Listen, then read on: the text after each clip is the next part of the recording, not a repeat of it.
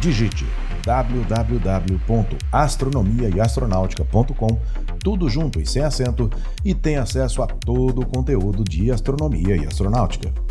Não perca também nenhum dos quatro volumes da coleção Astronomia e Astronáutica, disponível com exclusividade na Amazon, e os videocasts de astronomia e astronáutica disponíveis no site e no YouTube. Siga-nos também no Instagram. Os links estão na descrição desse episódio.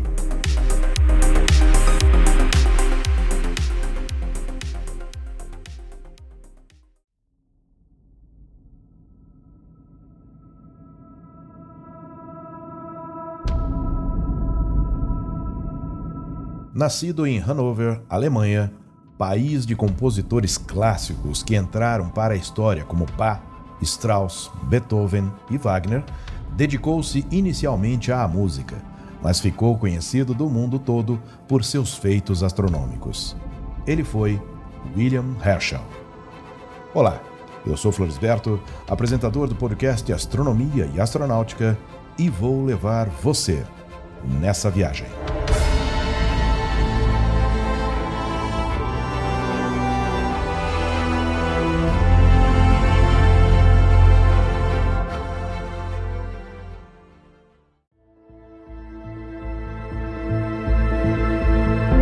Friedrich William Herschel nasceu em 15 de novembro de 1738. Seu pai era músico militar da Guarda de Hanover e, talvez por isso, Herschel tenha adquirido gosto pela música. Como se fosse a coisa mais natural do mundo, aprende oboé e, aos 14 anos, entra para a fanfarra do Regimento de Guarda de Infantaria, da qual já fazem parte seu pai e Jacob, seu irmão mais velho desfila orgulhosamente pelas ruas de Hanover e acompanha o exército nas manobras de campo. Porém, isso não o impede de seguir estudos desordenados, mas sólidos, pois manifesta desde cedo uma grande curiosidade intelectual. Entre as aulas de violino e de oboé, estuda principalmente matemática e filosofia. Segundo a irmã de Herschel, Caroline, o pai era apaixonado pela astronomia, ciência da qual possuía conhecimentos sólidos. Ela continua dizendo que lembrava de uma noite glacial em que ele nos levou para a rua a fim de contemplarmos as belas constelações e até mesmo um cometa que estava então visível.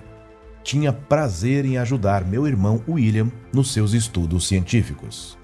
Aos quatro anos, Caroline contraiu uma varíola que a desfigurou cruelmente e, como não tinha esperanças de se casar, se ligou ao irmão William e se tornou sua colaboradora.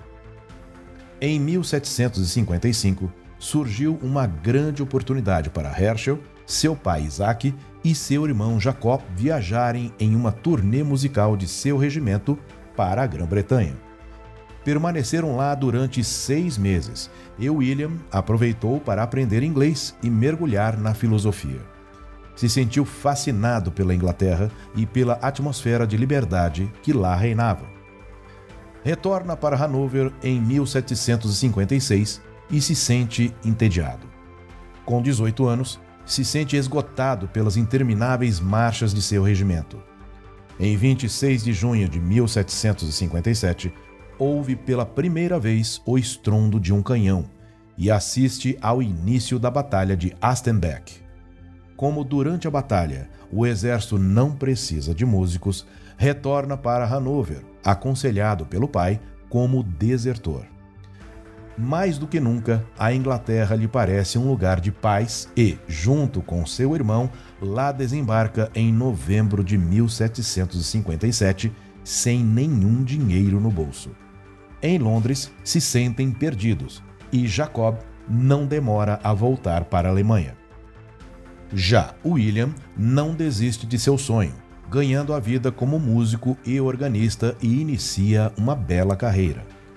Em 1762, se torna diretor da orquestra de Leeds. Quatro anos mais tarde, é organista em Halifax e, em 1767, se torna diretor da orquestra de Bath e titular dos grandes órgãos da famosa Octon Chapel.